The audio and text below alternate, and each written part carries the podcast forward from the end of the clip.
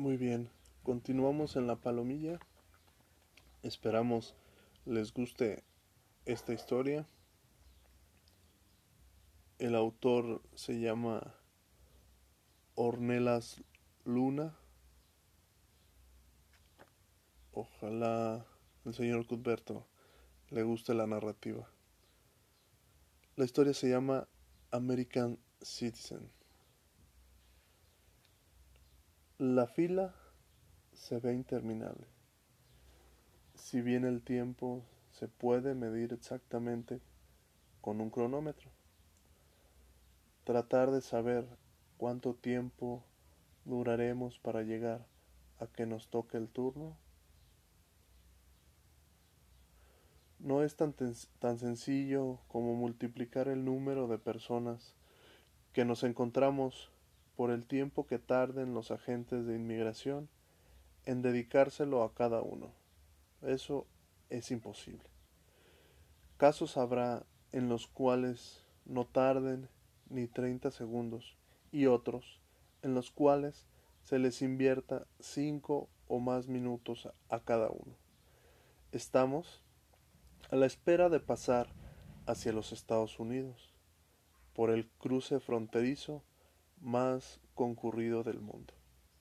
Sí, el de San Isidro, en la californiana ciudad de Tijuana, que cuenta con otro no menos importante de la mesa de Otay.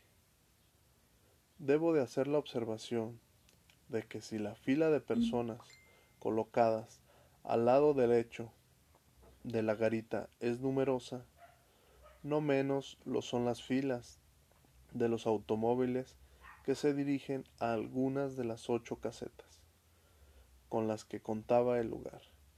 En ese final del mes de septiembre de 1996, más de dos horas han transcurrido desde que me formé en la fila.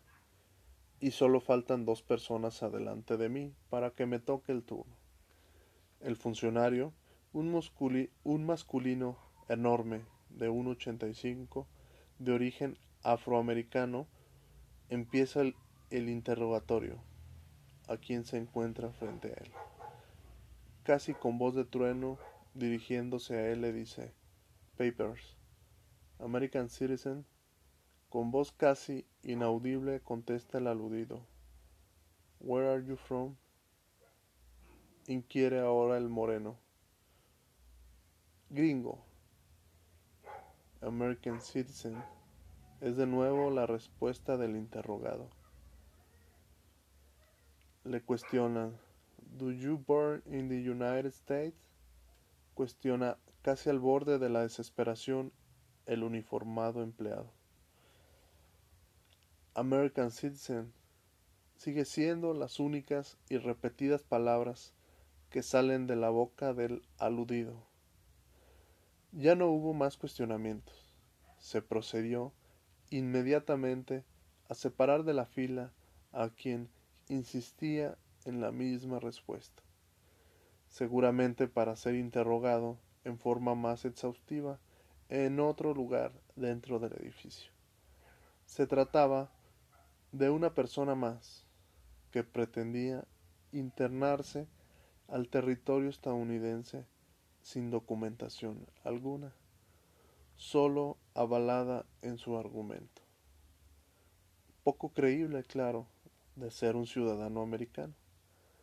Sin embargo, su presencia física lo delataba. Complexión delgada, tez morena, estatura que difícilmente rebasaba el metro y medio, y por si fuera poco, lo anterior de rasgos indígenas. Sin temor, sin temor a equivocarme, podría afirmar que era originario de Chiapas o de Guerrero. Un residente de la ciudad de Tijuana me dijo que yo había sido testigo de una estafa más, de la que son objeto algunos de nuestros connacionales, que al pretender entrar a la tierra de nuestros norteños vecinos, se topó con alguien que aprovechándose de la ignorancia o de la ingenuidad manifiesta, en este caso del inmigrante fallido, seguramente le dijo, mira, para que no gastes mucho, pagando mil dólares o más a otro, ni corras riesgos pasándote por el cerro, yo, por únicamente la cantidad de cien dólares, te puedo confiar las palabras que si se las dices a los de inmigración, sin otro requisito más, te abrirán las puertas de los Estados Unidos. Es inaudible que las palabras compradas no eran mágicas, ni eran las ábrete sésamo de Aladino, que en el caso de las mil y una noches sí le fueron útiles, como también lo es el fenómeno de la búsqueda del sueño americano. No desaparecerá ni por convenio, leyes, uso de la fuerza, muros ni demás, mientras sigan existiendo las causas que obligan a las personas a ir a otros países que ofrezcan mejores condiciones de vida a los imperantes, a las imperantes en su lugar de origen. Regresamos a la palomilla, continuamos con otro episodio más.